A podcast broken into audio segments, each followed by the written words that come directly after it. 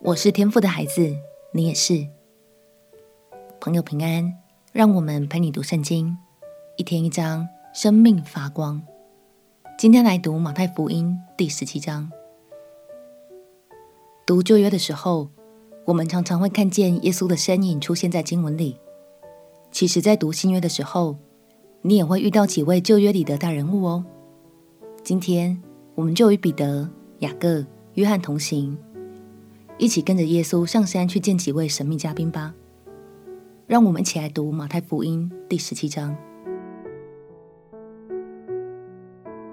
马太福音第十七章。过了六天，耶稣带着彼得、雅各和雅各的兄弟约翰，暗暗地上了高山，就在他们面前变了形象，脸面明亮如日头，衣裳洁白如光。忽然，有摩西、以利亚向他们显现，同耶稣说话。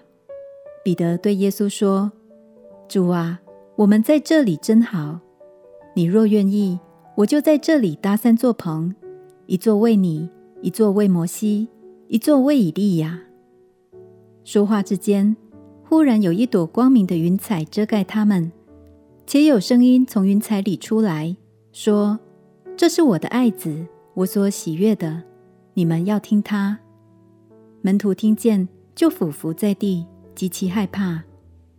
耶稣近前来摸他们，说：“起来，不要害怕。”他们举目不见一人，只见耶稣在那里。下山的时候，耶稣吩咐他们说：“人子还没有从死里复活，你们不要将所看见的告诉人。”门徒问耶稣说。文士为什么说以利亚必须先来？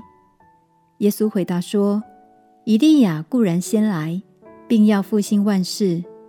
只是我告诉你们，以利亚已经来了，人却不认识他，竟任意待他。人子也将要这样受他们的害。”门徒这才明白，耶稣所说的是指着施洗的约翰。耶稣和门徒到了众人那里。有一个人来见耶稣，跪下说：“主啊，怜悯我的儿子，他害癫痫的病很苦，屡次跌在火里，屡次跌在水里。我带他到你门徒那里，他们却不能医治他。”耶稣说：“唉，这又不幸又被谬的世代呀！我在你们这里要到几时呢？我忍耐你们要到几时呢？”把他带到我这里来吧。耶稣斥责那鬼，鬼就出来，从此孩子就痊愈了。门徒暗暗的到耶稣跟前说：“我们为什么不能赶出那鬼呢？”耶稣说：“是因你们的信心小。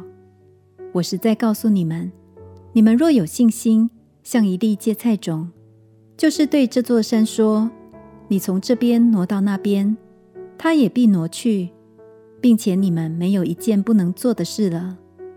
至于这一类的鬼，若不祷告、禁食，他就不出来。他们还住在加利利的时候，耶稣对门徒说：“人子将要被交在人手里，他们要杀害他。第三日，他要复活。”门徒就大大的忧愁。到了加百农，有收丁税的人来见彼得，说。你们的先生不纳丁税吗？彼得说：“纳。”他进了屋子，耶稣先向他说：“西门，你的意思如何？世上的君王向谁征收关税、丁税？是向自己的儿子呢？是向外人呢？”彼得说：“是向外人。”耶稣说：“既然如此，儿子就可以免税了。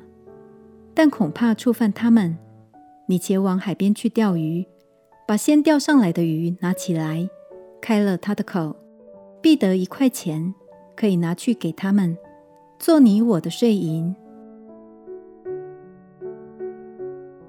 收税的人来向耶稣收的，其实叫做圣殿税。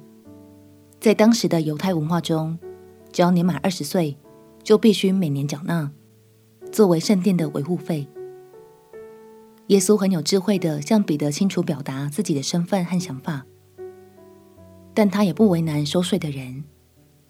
他以超自然的方式预备好税金，而且也贴心的准备了彼得的那一份。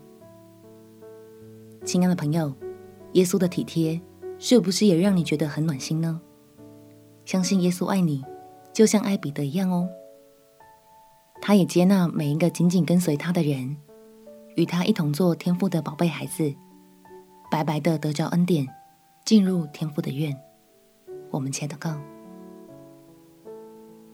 亲爱的主耶稣，谢谢你的恩典与接纳，使我重新认识自己的身份，并且享受天父的爱。祷告奉耶稣基督的圣名祈求，阿门。祝福你在神的话语中享受爱的满足。陪你读圣经，我们明天见。耶稣爱你，我也爱你。